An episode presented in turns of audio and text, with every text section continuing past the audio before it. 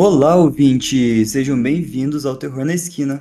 Eu sou o Felipe Gomes e, infelizmente, a Marina não tá aqui de novo porque urgências de trabalho e viagens inesperadas deu muito ruim na nossa gravação. A gente ia gravar na quinta-feira e abrir para os ouvintes, mas Como a culpa disso tudo da Maria não tá aqui é minha, estou aqui substituindo ela como sempre. Aqui é o Aislan Fácil, mais uma vez, no podcast Tapando Buraco. Então, essa presença mais que especial do meu namorado aqui com a gente para contar histórias natalinas bizarríssimas para vocês. E hoje são quatro. E olha, uma melhor que a outra, de verdade. Antes de ir para os creepypastas, eu vou deixar aqui um recadinho. Vou tentar ser o mais breve possível. Que esse final de ano, todo final de ano é muito corrido, então é, eu vou dar uma pausa no, nos arquivos SCP e vou voltar na primeira semana de janeiro, porque tá muito corrido para gravar, a gente, eu e Marina não tamo, a gente não tá conseguindo tempo para encontrar, para gravar, então como a gente tá tendo que dar, ter uns paranauê para conseguir gravar os episódios, eu vou deixar para retomar o SCP é, na primeira semana de janeiro. E é isso. Então, vamos pro episódio? Bora lá. Eu já gosto do nome da primeira creepypasta, bem sugestivo. Essa creepypasta se chama O Ritual do Boneco de Neve. É, essa creepypasta foi postada no, no Sleep, foi postada por Made This for Talating há cinco anos atrás. Bastante tempo, hein? Vamos lá.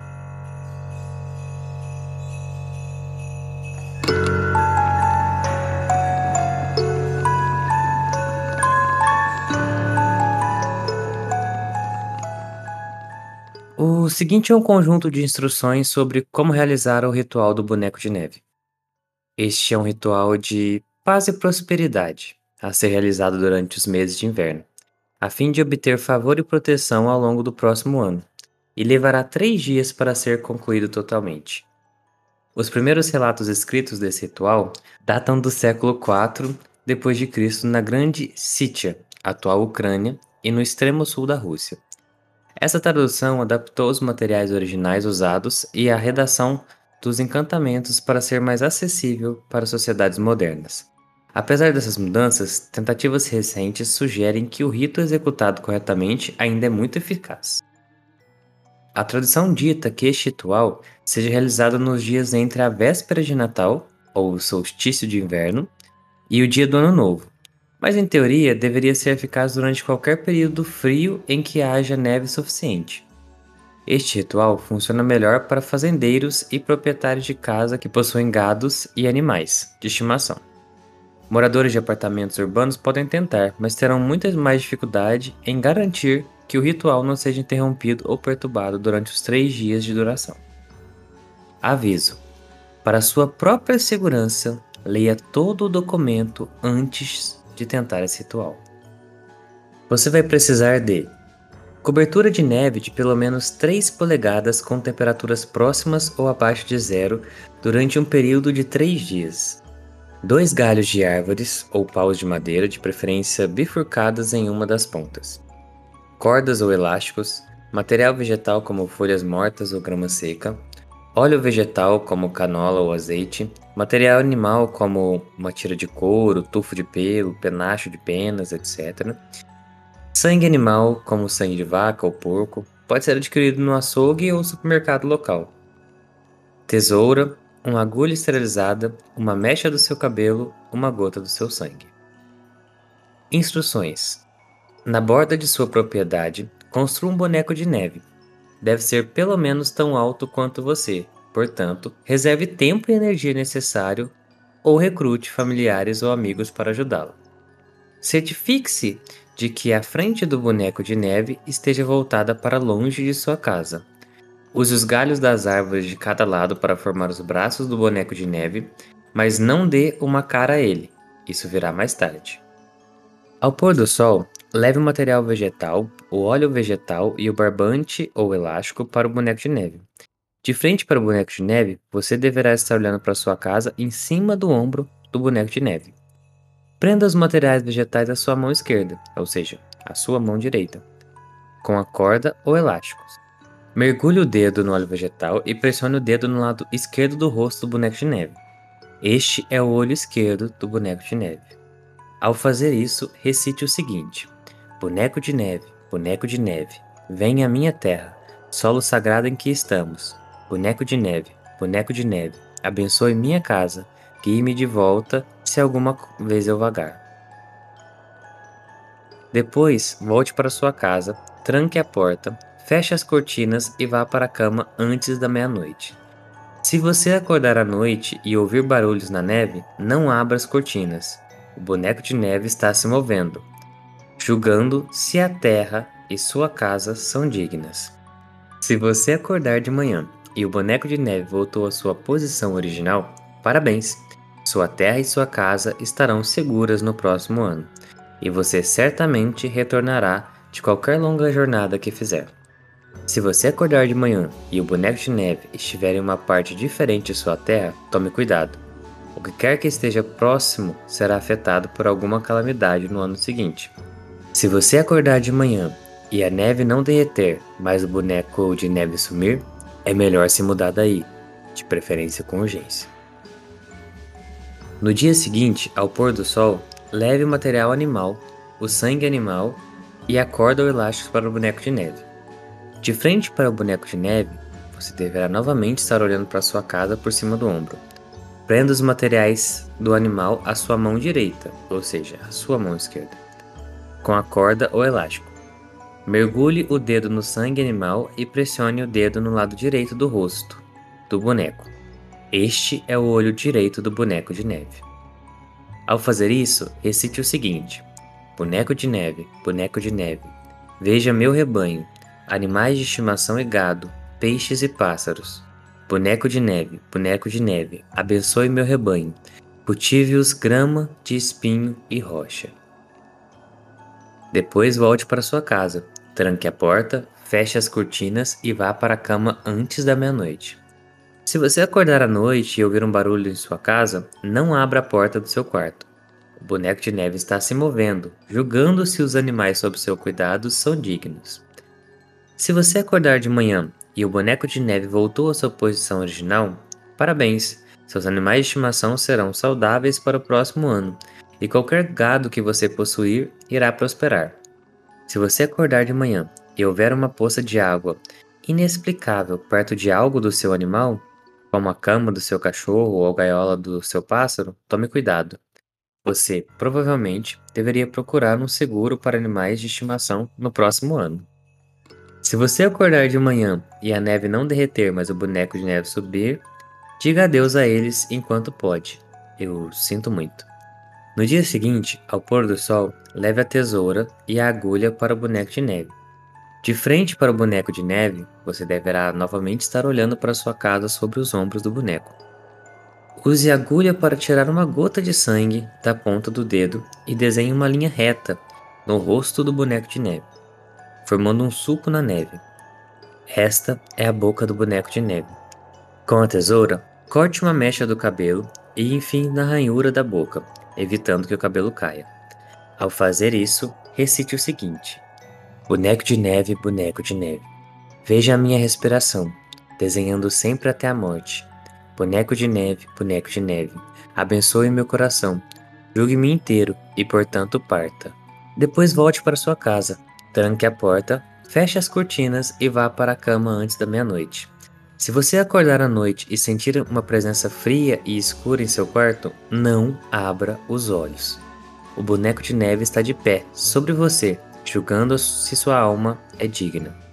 Se você acordar de manhã, parabéns. O boneco de neve terá retornado à sua posição original, tendo julgado você digno. Você pode esperar boa saúde e boa sorte no próximo ano. Aviso: até o momento, não há relatos de sobreviventes do que aconteceu com alguém que é considerado indigno. Tire disso o que quiser. No dia seguinte, antes do pôr do sol, e de preferência quando o sol estiver mais alto, vá até o boneco de neve. Aproxime-se por trás. Não ande por aí para enfrentá-lo. Destrua o boneco de neve completamente. Quebre os galhos das árvores o máximo de vezes possível e espalhe a neve pelo quintal o mais uniforme possível. Certifique-se de que nenhum vestígio dele permaneça. Não diga absolutamente nada. Uma vez que o boneco de neve é demolido, o ritual está completo. Aproveite seu ano de paz e prosperidade. Use-o bem, pois quando os dias ficarem curtos e sua sorte se esgotar, você pode se pegar ansioso na próxima nevasca forte. Nesse caso, rezo para que o boneco de neve possa julgá-lo inteiro este ano e todos os anos seguintes. O que, que você achou? Eu prefiro passar a virada de branco, usar um amarelinho ali para trazer prosperidade, é uma coisa mais segura. A sorte é que no Brasil a gente não tem neve, né? Pra pouquíssimas regiões para poder fazer uma loucura dessa. Eu só não faço esse ritual porque não tem neve. Se você acordar de manhã, parabéns. porque se você não acordar, você tá morto, né? Basicamente. É tipo isso, né? Não, beleza, se você acordar, parabéns. Tá vivão, cara. Se você não acordar, se lascou. Provavelmente esse boneco de neve, ele ganha uma vida, né? A partir do momento que você faz o ritual, ainda mais que é um ritual de sangue. Então, pensando assim em histórico, né, do que a gente sabe sobre ritualística, sobre uh, os processos de vocação que, são, que foram utilizados aí, muito provavelmente o boneco de for, é, o boneco ele é uma espécie de golem apenas. E você está invocando alguma coisa dentro disso. Muito provavelmente algum espírito relativo a, ao frio, ao gelo, né? Às vezes alguma divindade, alguma deidade, alguma coisa nesse sentido. Provavelmente algum deus pagão, assim, que seja relativo aí ao frio, à neve. Que a gente vai ter que ver mais na cultura de onde originou o rito, né? Mas muito pelo processo em si, parece a montagem de um golem de neve.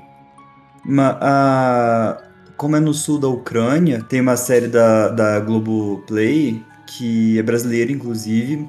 É média a primeira temporada. Eu assisti, curti mais ou menos, é, é gostosa para passar o tempo, chama de Desalma. E ela fala um pouco de rituais ucranianos, que elas passam, de uma, é uma, no sul, mas de uma família que veio da Ucrânia. Então pega bastante sobre sobre rituais ucranianos, sabe? Mas. E tem muito disso, né? Nesse, no sul da, da Rússia, na Ucrânia, na, na antiga Sítia, como eles falam no começo da, da Creepypasta. Sim. Pesquisando um pouquinho aqui sobre o panteão eslavo, é... parece muito ser algo relativo à deusa Morana ou Marzana, né?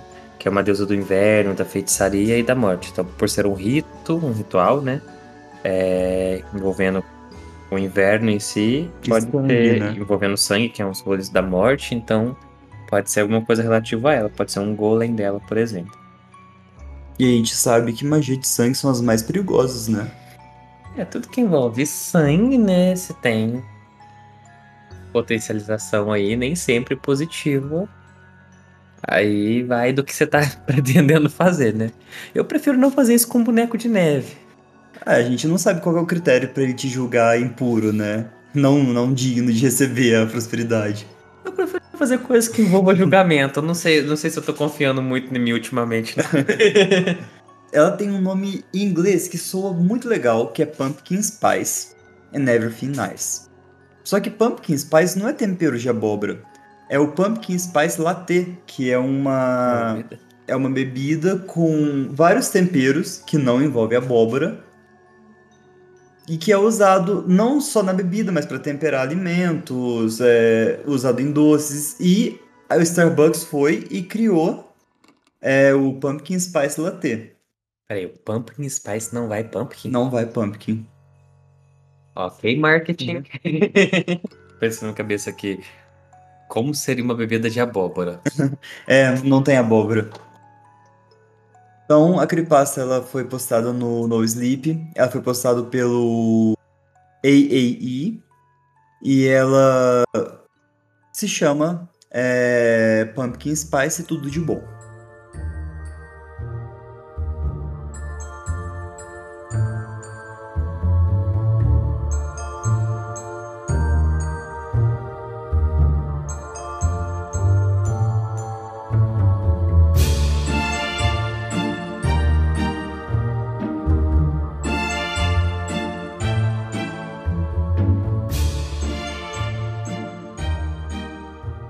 13 anos quando eu tomei meu primeiro Pumpkin Spice Latte. Papai tinha me levado ao Starbucks a caminho da escola, e assim que entramos, eu vi o pôster anunciando a bebida. Tudo no anúncio gritava calor. A caneca que exibia era um, uma bege suave, contrastando docemente com a madeira marrom clara da mesa em que estava sentado, cercada por folhas de outono artisticamente colocadas e abóboras festivas. O conteúdo da caneca estava centralizado na imagem, exibindo a quantidade perfeita de espuma cremosa, com tons de caramelo e de café expresso passando por ela. No topo, sussurrando carinhosamente pela mão hábil de um barista habilidoso e atencioso, havia uma pitada de noz moscada. Nossa, nunca vi uma descrição tão bonita de uma bebida como essa. E isso me chamou. Eu evitei meu maquiato de caramelo normal e pedi um grande pumpkin spice latte.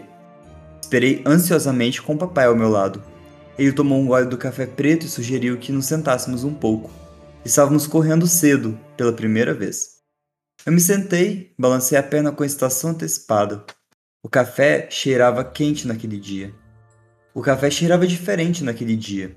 Eu me acostumei com o aroma espesso e imponente do café torrado escuro e o toque ocasional de doçura quando o muff de mirtilo de um cliente era preparado. Naquele dia, porém, agarrar as rédeas do café escuro e cavalgar para longe em um lugar novo e atraente era outra coisa, algo exótico. A minha cabeça girou quando eu percebi que o cheiro exótico era, na verdade, a mistura picante de ingredientes dentro de um pumpkin spice latte, o mesmo pumpkin spice latte que eu logo provaria. Depois do que pareceu uma eternidade, meu pedido estava pronto. Alexander, o barista, acenou para mim e fiz o possível para evitar correr, mas a minha pressa era óbvia. Calma, princesa, papai me disse, e eu diminuí um pouco a velocidade e ri. Eu era sua princesa. Cheguei ao balcão, aceitei a minha bebida. Na boca minúscula da tampa eu pude ver as especiarias salpicadas que adornavam a espuma quente. Com os olhos fechados, inalei o vapor que subia. O cheiro era o abraço de um fantasma, uma expressão incorpórea de amor e conforto. O primeiro gole foi transcendental. Naquele momento, eu sabia como era acreditar em algo maior do que eu. Todos os dias antes da escola, papai me levava ao Starbucks para comprar outro Pumpkin Spice Latte. Seu efeito em mim não entorpeceu, nem teve um sabor menos especial. À medida que os vermelhos do início do outono decaíam para os marrons do final de outono, achei o meu humor melhor do que nunca em minha curta vida. Nunca pensei que fosse tão fácil ser feliz. Às 6h51 do dia 1 de dezembro de 2005, papai e eu entramos na Starbucks. Às 6h52 do dia 1 de dezembro de 2005, a minha felicidade foi arrancada do meu peito e lançada contra as rochas. O Pumpkin Spice Latte era um produto de tempo limitado. Alexander me disse que estaria de volta bem a tempo para o outro outono do ano que vem. Então perguntou se eu gostaria de voltar ao meu maquiato de caramelo. Enterrado em descrença e decepção, eu balancei minha cabeça. Os dias seguintes foram um borrão cinza. Minha vivacidade foi estrangulada. Papai perguntava repetidamente o que ele poderia fazer para deixar a sua princesa feliz. Eu não precisava dizer a ele, no entanto, ele sabia e eu não havia nada que pudesse fazer sobre isso. Dezembro se aproximou do Natal, um feriado que eu sempre adorei, mas.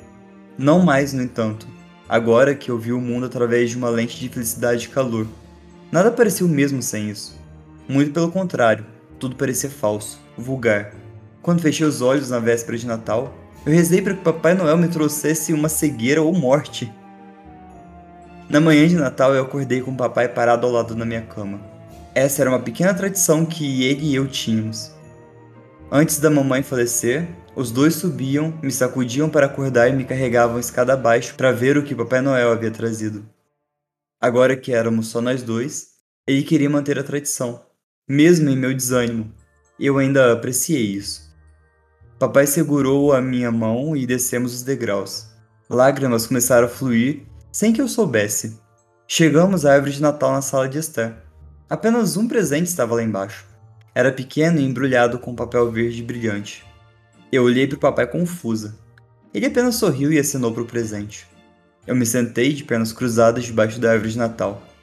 Rasguei o papel, e meu choro suave se tornou um balido lamentável. Por que você fez isso? Surrei para papai, minha respiração ofegante com soluços. No meu colo, sob o papel brilhante e rasgado, havia uma alegre caneca outonal da Starbucks, a mesma do pôster que tinha visto naquele dia transformador. Eu fiquei perplexa e magoada, mas meu pai se levantou ainda sorrindo. Vem comigo, princesa. Eu obedeci e me levantei, seguindo seu longo passo para fora da sala, pelo corredor e para a cozinha. Papai olhou nos meus olhos enevoados e sussurrou: Feliz Natal, querida. Ele abriu a porta do porão. Um aroma fraco, mas familiar e requintado entrou em mim. Na, na minha surpresa, eu quase derrubei o presente. Por que você não vai lá e vê o que o Papai Noel trouxe para você? Meu pai sugeriu. Desci os 14 degraus com o mesmo entusiasmo que eu tive quando cruzei a Starbucks para receber o primeiro Pumpkin Spice Latte. Dessa vez, papai não me disse para eu diminuir a velocidade. Cheguei ao fundo, virei e lá, num bar improvisado, estava uma nova máquina de café expresso. Eu suspirei. Atrás do bar, manejando a máquina, estava Alexander, o barista. Ele sorriu e olhou fixamente com os olhos arregalados, enquanto meu pai chegava ao pé da escada e se colocava ao meu lado. Vai, princesa, diga ao homem o que, que você quer. Minha voz tremeu a princípio, mas eu terminei meu pedido com entusiasmo e força. Posso, posso, por, por favor, ter um pumpkin spice latte? Alexander, ainda sorrindo, assentiu. Ele começou a trabalhar. O café estava moído e um expresso grosso escorria da máquina para o fundo da caneca. Com o silvio de vapor, o leite foi espumado. Leite morno se juntou ao expresso na caneca, seguido por uma generosa dose de espuma etérea. Então Alexander pegou uma grande coqueteleira e eu sabia que o que tinha que estar lá dentro. Com três shakes especializados, uma pitada de pumpkin spice foi colocada em cima da espuma do café. Ele pegou minha caneca e a estendeu. Caminhei até o bar, peguei cuidadosamente a caneca da mão de Alexander e agradeci. E foi aí que eu percebi pela primeira vez que ele não tinha pernas e estava amarrado a um banquinho com rodinhas. Sinto muito pelo seu acidente, Alexander, eu disse com sinceridade. Ele não disse nada, mas continuou sorrindo. Vi um pequeno corte no seu pescoço e me perguntei se o acidente havia impedido de falar. Feliz Natal, eu disse a ele. Ele olhou para o papai, e eu tomei um gole da caneca e pela primeira vez em quase um mês Parecia que eu podia enxergar cores novamente. O mundo parecia certo e eu estava feliz. Minhas lágrimas estavam secando quando peguei a mão do papai, viramos e subimos os degraus. Chegamos ao patamar e o papai apagou as luzes do porão. Ele sempre odiou desperdiçar eletricidade.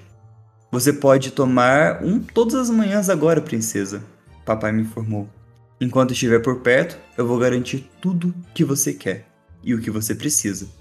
Eu o abracei sentindo o calor de seu corpo contra o meu. Era quase tão agradável quanto a caneca na palma da minha mão. Ele estava certo também. As coisas têm sido maravilhosas desde então. Caramba! Esse negócio explodiu rápido demais. Temos aí uma creepypasta de Natal bem true crime, né? True crime não, crime. Pai, que eu tô meio sem palavras aqui. Por enquanto, no começo eu tava achando muito Boiolinha. Boiolinhas, toda essa descrição, café, isso. Menina, você precisa de uma terapia. A menina não, o pai. Não, a menina. Não, porque, mas aí... porque pra ela colocar a vida dela inteira numa bebida e essa descrição toda é, como se sofresse da dependência disso, menina, você precisa de uma terapia. E o pai dela precisa de uma cadeia, não da terapia, não. São coisas completamente é, diferentes. Realmente. Tá, Pobre é, Alexander. Eu não esperava esse não. Foi surpreendente essa. Tá. essa foi pesada. Foi. Foi. E tipo assim, você não vai lendo ela e você não espera que vai terminar assim. Você não espera que vai chegar exatamente nesse ponto. Nesse ponto, né? Foi, foi bem surpreendente. Olha, eu acho que não tem muito o que comentar, porque a gente tá todo surpreso. É. Já vamos pra próxima creepypasta? Vamos, como eu sou obcecado por bonecos de neve, mais uma de boneco. A creepypasta que eu vou contar para vocês agora foi postada no creepypasta.fandom por Parsers Nation 16. O título dela é Boneco de Neve Inexplicado.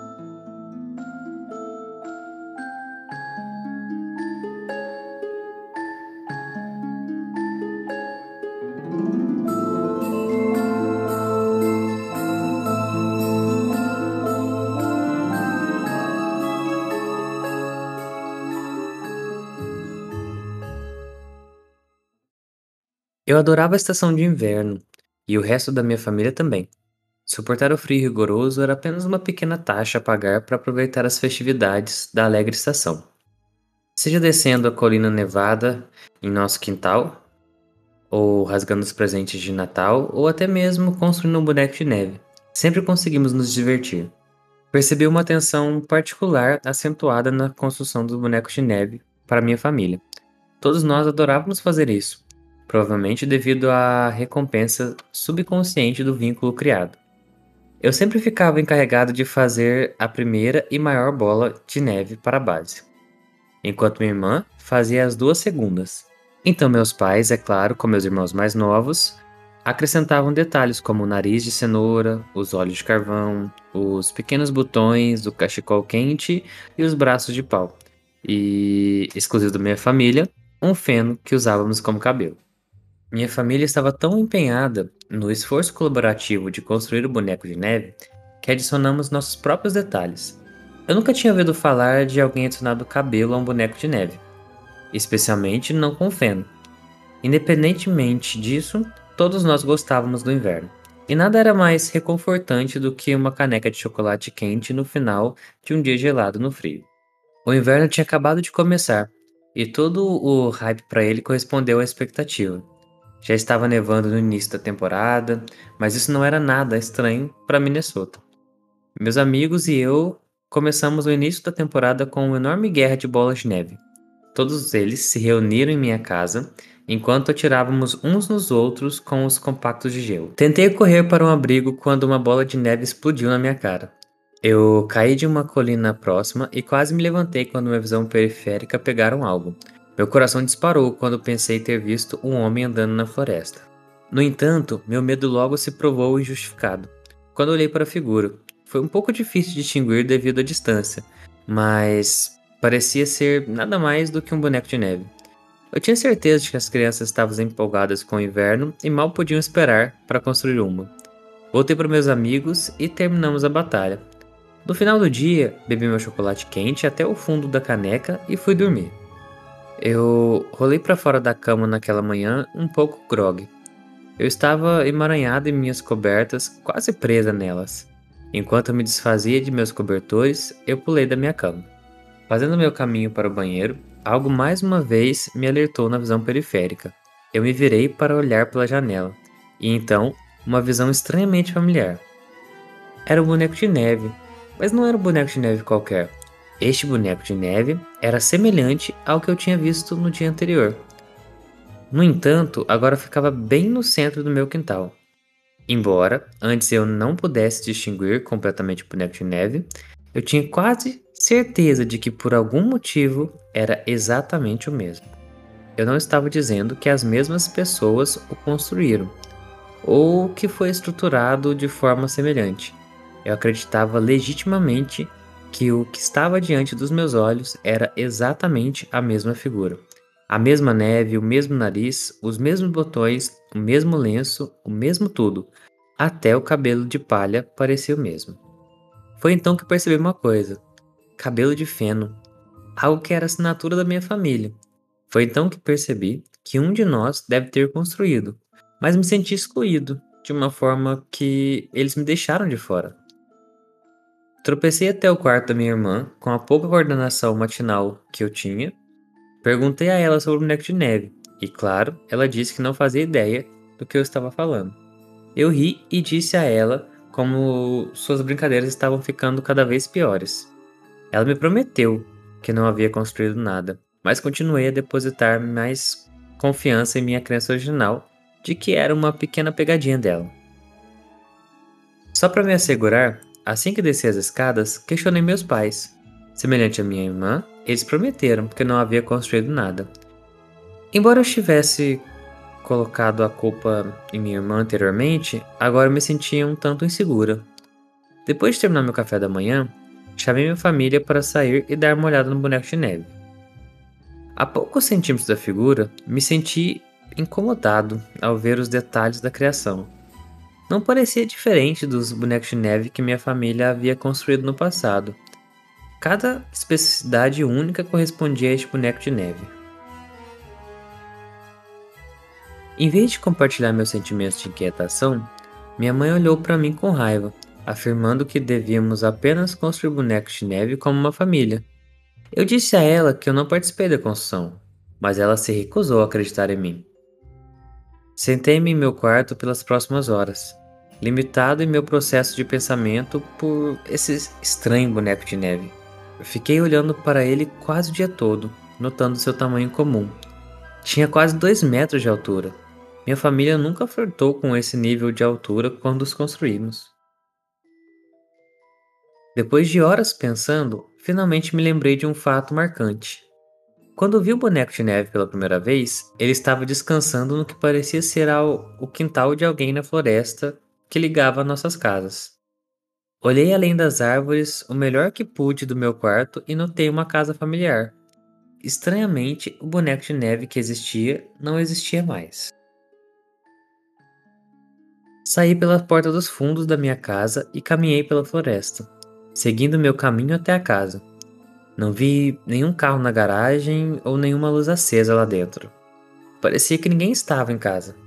Resolvi tocar a campainha, mas claro que não ouvi resposta. Minha próxima opção era pressionar o meu rosto contra o vidro e dar uma olhada lá dentro. Ao olhar para dentro da casa, notei um saco aberto de batatas fritas em uma mesa e uma dispensa que parecia quase totalmente abastecida. Eu diria que alguém estava morando lá com base nos arredores. Para obter mais informações, fui até a casa do vizinho e resolvi perguntar um pouco sobre o que eles sabiam. Um velho me cumprimentou na porta. Ele carregava uma bengala e lutava para ficar em pé. O velho deu uma vibe gentil e me convidou para entrar. Perguntei sobre o vizinho dele. Ele se aprofundou bastante. O homem explicou que morava em sua casa particular há mais de 40 anos e tinha bastante conhecimento sobre o bairro. Ele disse que seu vizinho era o mais próximo de ser uma exceção. Ele os descreveu melhor como misteriosos. Isso não me surpreende, eu disse. O homem reiterou. Sim, eles tinham um filho estranho, vou dizer isso. Eu dei um olhar perplexo a ele. Tinham? Ele respondeu: Bem, sim, garoto. Eles se mudaram há alguns anos. Eu não tirei minha expressão confusa do rosto. E, se eles se mudaram, quem morava lá agora? O velho olhou para mim como se eu fosse um ignorante e falou: Bem, agora ninguém. Está abandonado. Não lhe dei muita resposta. Agradeci pela informação e quase saí. Parei na porta e disparei com outra pergunta. Ah, você sabe por que eles saíram? Ele respondeu: hum, Acredito que tenham algo a ver com eles se sentirem desconfortáveis. Não tenho muita certeza. Saí da casa dele e voltei para casa. Sentei-me tomando meu chocolate quente. Eu realmente não dormi muito naquela noite. Eu apenas pensei nisso mais e mais. Eu não conseguia afastar o pensamento da minha cabeça. Finalmente, perdi minha luta contra o sono e desmaiei. É claro que quando acordei e dei uma olhada pela janela, olhei para o mesmo boneco de neve. Eu tentei o meu melhor para ignorar e continuar com o meu dia. Segui minhas rotinas habituais, de vez em quando permitindo que o boneco de neve chamasse atenção. No entanto, eu na maior parte esvaziei minha capacidade de atenção. Dormi bem naquela noite depois de uma xícara cheia de chocolate quente. Na verdade, eu estava bem descansado e tive um agradável período de sono na noite anterior, mas naquela manhã apenas me recebi com surpresa. Eu instintivamente vasculhei meu quintal em busca do boneco de neve, mas ele não estava em lugar nenhum. Não consegui ver sinal dele, sem cenouras, sem cachecol, sem botões e sem feno. Achei um pouco estranho, mas me esforcei para ignorá-lo. O dia passou bastante lento, enquanto eu continuava deixando o boneco de neve comer minha mente. Eu olhava primeiro a cada hora para ver se ele voltava, depois a cada meia hora, depois a cada 15 minutos e antes que eu percebesse, verificava a cada minuto. Passei praticamente o dia inteiro em frente ao vidro, procurando a figura em todos os lugares, mas por mais que procurasse, ela não estava em lugar nenhum. Eu surtei quando fui fazer chocolate quente. Não sobrou nenhuma mistura. Isso não era possível. Restavam pelo menos três canecas esta manhã. Eu estava dominada pelo pânico e não conseguia expulsá-lo das minhas emoções. Então eu pensei comigo mesmo que era bastante irônico. Primeiro eu não queria o boneco de neve aqui, e agora eu esperava que ele voltasse. Eu disse a mim mesmo: Por que você está em pânico? Era apenas uma pilha de neve, apenas uma pilha de neve. Eu ri um pouco, percebendo que estava enlouquecendo por nada. Quero dizer, minha irmã poderia ter facilmente comido todo o chocolate quente com a ajuda dos meus pais. Eu fui para o meu quarto apenas para ter minha risada interrompida. Na minha cama havia uma cenoura, dois pedaços de carvão, alguns botões, alguns galhos e, claro, um pouco de feno. Ao lado havia um bilhete que dizia: Me esconder naquela pilha de neve era muito frio para mim. Gosto mais do calor da sua casa. Nós nos mudamos na semana seguinte. Nós fomos para um lugar muito mais quente. Já se passou cerca de um ano desde então. A Flórida não tem invernos, mas ninguém na minha família sabe quem construiu o castelo de areia de 2 metros que surgiu em nosso quintal alguns dias atrás. E aí, o que, que você achou? Caralho! É, Será que era o filho do, dos vizinhos do lado ou eles se mudaram pelo mesmo motivo? Eu acho que eles se mudaram pelo mesmo motivo. Hum. Porque ele, tipo, ele chegou lá na casa e tinha a dispensa toda abastecida, comida por cima da mesa por comer. Então meio que tipo, meu, eu recebi um bilhete aqui falando que tem alguém na casa, vamos embora? Eles fizeram basicamente a mesma coisa, demoraram o quê? Uma semana para se mudar? Faz sentido, faz sentido. Caraca. se eu recebesse um bilhete desse, eu ia surtar.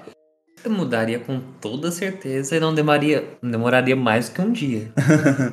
Ou pelo menos ia correndo na polícia, falando, pô, olha isso aqui que eu recebi, não vou ficar na minha casa, não. A polícia ia falar pra você que era um troll de inverno. a próxima creepypasta me pegou de um jeito que, olha, é só, só escutando pra vocês saberem como que ela é boa. O que acontece quando seu Furby se torna mal? Você já sabe aquele bonequinho Furby? Furby hum. é, é, aquele... é o Gremlin. É um Gremlin, é um Gremlin. Só que eles são eles são meio que, tipo, uma inteligência artificial Sim. e eles eles respondem ao seu toque, respondem ao humor, eles têm humor próprio. Uhum. Então eu não sabia disso, eu fiquei tipo, uou, wow, que bizarro. Então, tipo, se você trata eles mal, eles vão ficar mal, eles vão ficar mal. E se você trata eles bem, eles vão ficar bem. E eles assumem várias personalidades. Uhum. E eu não sabia disso. E quando eu fiquei sabendo, eu falei assim, muito Black Mirror. Isso eu... é muito Black Mirror. E o bom é que eles são a cara do Gremlin. Eles são horrorosos. Ah, não fala assim, é uma beleza peculiar. Eu tenho medo, não teria um. Eu teria vários, vários Furbs. Eu adoro os Gremlins. Vocês, vocês que não sabem o que é o Furby, é uma bolinha de pelo colorido, com duas orelhas, dois olhos que parecem de um pássaro, um bico e dois pezicos na base. E os olhos são realmente grandes, porque esses olhos que são meio que computadorizados, os atuais. E eles custam cerca de 700 contos, os mais... Uh. Essa eu li no A Mom Story, é, é um site. Ela foi postada pela Cristina em 2013. O que acontece quando o seu Furby se torna mal?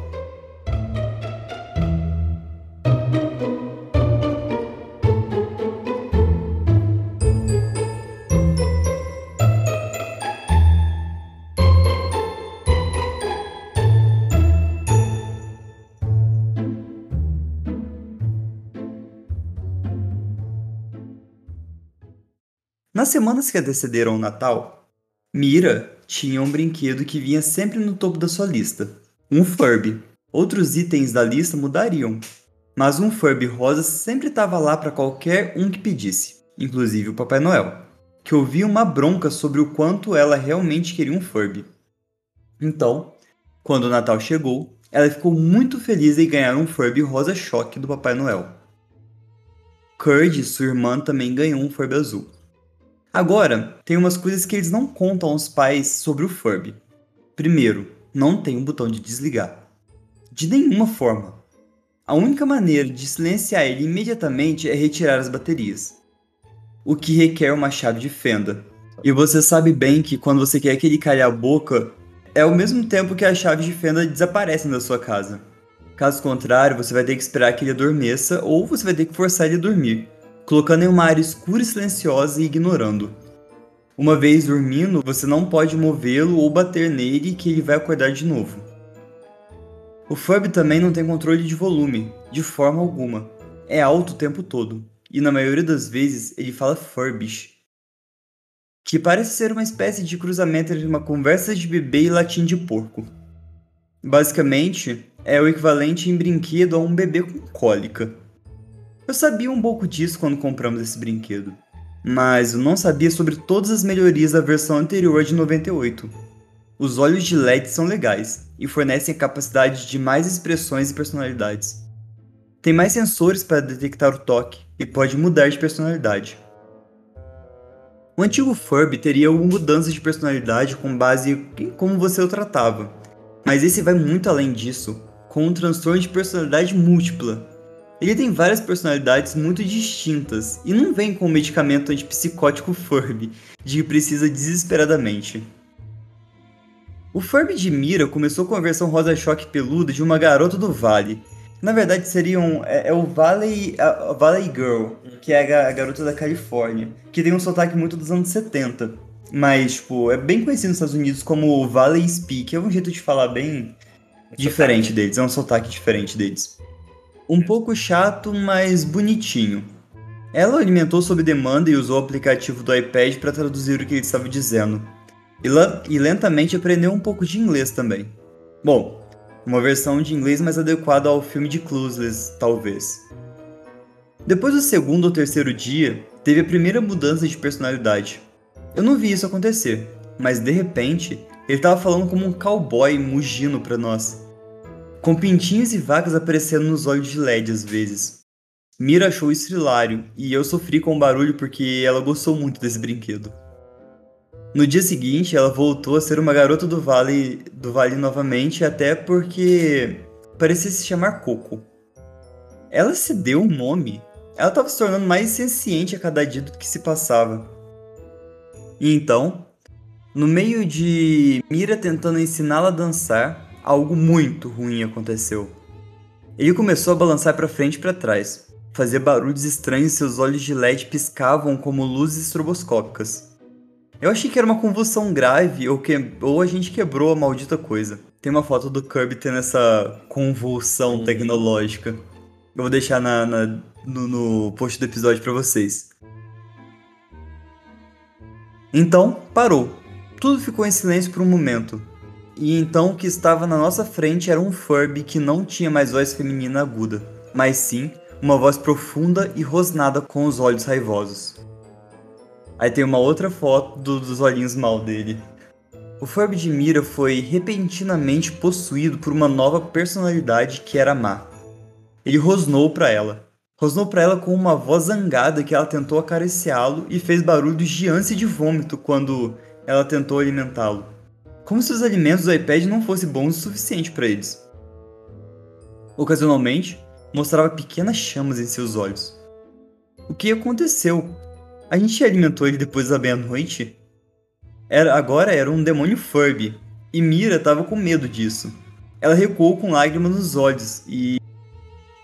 Sua mente de 5 anos incapaz de compreender o que havia acontecido com seu alegre companheiro de dança dizendo que queria que seu bom Furby voltasse e que não queria mais brincar com ele. Portanto, seu novo animal de estimação eletrônico não estava funcionando tão bem quanto ela queria. O que significava agora que era minha responsabilidade cuidar dele. Eu senti como se tivesse trazido para casa o Chuck do filme do Chuck para minha filha. Aí tem outra foto dele com o olho mal. Ela não estava conseguindo focar na, tirar a iluminação do olho. É, me desculpe pelas fotos escuras, aparentemente tem um recurso que impede que os paparazzis tiram boas fotos também. Seu pequeno bastardo. Então, enquanto eu estava lá, com Damien, The Dark Furby, ou Damien, o Furby do mal, olhando para mim do outro lado da sala, eu fiz o, o que qualquer boa mãe faria. Pesquisei no Google como deixar um Furby legal de novo. Eu posso garantir que não estou sozinho nesse tipo de pesquisa do Google. Teve muitas sugestões sobre coisas diferentes para tentar. Juntei a bolinha de ódio e tentei acariciar a coisa idiota várias vezes. Eu vou te abraçar e te amar até que você seja doce de novo. Ele rosnou e gritou para mim todas as vezes, enquanto meu cachorro me encarava confuso, se perguntando por que eu estava acariciando um brinquedo barulhento em vez dele. Sim, Cosmo, você é mais esperto que os humanos. Ainda nenhuma mudança no Furby. Eu tava um pouco preocupada que ele pudesse tentar morder. Mira ainda estava do outro lado da sala, me pedindo para deixar ele bonito de novo, mas com muito medo de chegar perto dela. Quem faz um brinquedo que as crianças têm medo?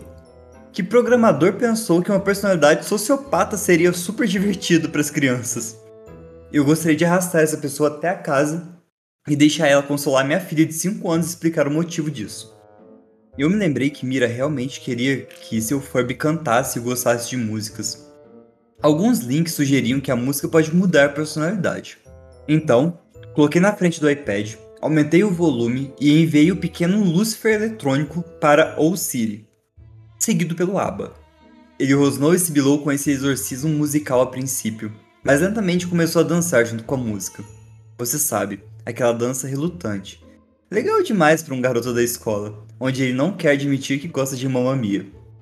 Perto do final da, da segunda música, os olhos do Furby brilharam e ele tremeu novamente.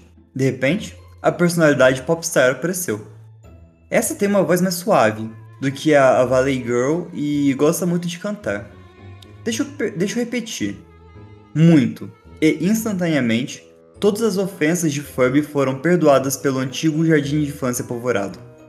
Mira esperava que seu Furby cantasse e correu pela sala para pegar o seu bem mais valioso.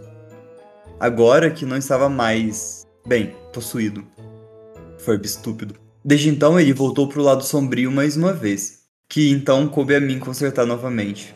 A música parecia ser o truque para forçá-la a ser um Furby legal novamente. Mira ama a personalidade da estrela pop. A dela se autodenomina Boo, que é a personalidade menos ofensiva no que se diz respeito à personalidade de Furby. Aí tem uma foto dela popstar, com um olhinho de coração. Ah, ela não é tão doce aqueles corações nos olhos. É assim que ela atrai você pro calabouço. O Furby de, de Corey não mudou de personalidade nenhuma vez. Ela prefere ser uma híbrida comediante e valley girl e que não quer mudar. O que é chato e bom, tudo ao mesmo tempo. Prefiro lidar com o diabo que conheço do que o diabo que ele pode se tornar. Felizmente, as horas entre as brincadeiras de Furby já se estenderam por dias. Espero que eles eventualmente percam interesse por esses gremlins antes que minha personalidade mude. Essa deve ser a vingança da minha mãe pelo Ted Huxpin. Ted Huxpin era um boneco animatrônico que que falava e interpretava histórias que você colocava no toca-fitas atrás dele. Entendi. Então meio que tipo o Furby da época. Uhum. Que eu adorava quando criança, certo? Só que a vingança com 30 anos de juros. É melhor eu começar a planejar a próxima geração agora. Aí tem outra foto, que é o Furby com um monte de bonecos juntos. Skylanders. Ou o Furby vai escravizar nossos Skylanders para fazer o que ele manda com sua voz doce e alegre, e eu estarei condenado para sempre. Eu quero muito um Furby agora. Você vai ter que dar um Furby de Natal. Ouvinte, sejam caridosos, mande um Furby pra gente. a gente promete postar para vocês todas as mudanças de humor do nosso Furby, que com certeza serão muitas. Vou deixar ela no mal sempre. Não vai conseguir. Por quê? Você é muito fofinho. Marina fala que eu sou muito baunilha. Você é, você, nossa, é a definição perfeita pra você. Você é muito baunilha. Por quê? Você é muito baunilha. Eu sou meio chocolate amargo, entendeu? Às vezes é bom, às vezes não tanto. É mesmo? É. Mas é isso, pessoal. Eu espero que vocês tenham gostado. Qual, qual foi a sua creepypasta favorita? A do Furby. A do Furby. Muito Black Mirror. Não, agora eu quero muito um Furby. Você não tá ligado tanto eu quero um Furby. Você vai ter que dar um Furby agora. Vamos nos planejar financeiramente pra comprar um Furby. Com toda certeza. Mas eu gostei muito dos enredos também das do Boneco de Neve, embora é, a primeira, assim, tenha um ar mais. A primeira eu queria saber mais, tipo, relatos de pessoas que fizeram, entendeu? As instruções são muito legais, mas eu queria muito saber relatos que Sim, fizeram. será que tem alguma. Será que tem algum comentário? Não tô mais afim de ir no Starbucks. Tenho medo de. E nunca arrumaria um emprego no Starbucks também. Não. Agora não, não mais. Eu também queria saber mais sobre o ritual do boneco de neve. Provavelmente, se nevasse, eu ia ficar muito tentado a fazer. Não, tô de boa com rituais. Fazer o face game. Não, mas esse boneco dá, dá vontade de tentar só pra ver o que, que vai acontecer. Meu filho, eu, já, eu tenho experiências muito grandes com rituais pra saber que muita coisa pode dar errado dentro de um ritual. Então deixa pra lá. É, e o boneco de neve inexplicado, tipo, sendo um serial killer, um, um stalker dentro do boneco, porque acompanhou, né? Ele foi junto com a família no castelo de areia. Isso leva à teoria de que pode ser realmente o menino da menino esquisito. É verdade, você tem razão. Eu achei que ia pra um lado mais místico, assim, e de repente me surge um Stalker. É, Foi pego de surpresa nessa também. foi boa, né? Foi, foi, foi bom, foi bom. Foi boa. E o, da, o do Alexander, lá do, do barista, o do, do Pumpkin Spice Latte, não tem nem o que falar. É gore por si só. Então, eu acho ela é muito muito interessante a escrita, porque você começa a achar chato a, Aham, a descrição muito intensa sobre o café, parece um programa de marketing do Starbucks. parece. E aí de repente vem um boom do nada que você não tava esperando, porque era tão chata esse começo assim, essa descrição intensa, É maçante, parece Maçante. que é um livro do Tolkien. que quando chega a- o ápice mesmo você não tá preparado pra ele. Sim, é verdade. Essa Aí na hora muito que, tipo, o final que termina. Mas a mesma coisa acontece com o boneco de neve inexplicado, porque fica maçante o tempo inteiro e termina num parágrafo. Mas ele você fica ali esperando que vai acontecer uma coisa em específico e muito tentado que seja pra um lado mais místico, assim, alguma coisa nesse sentido. Sim. E aí na hora que vem um Stalker em si, você não tá muito bem preparado pra isso, uma coisa mais Realmente. real, assim.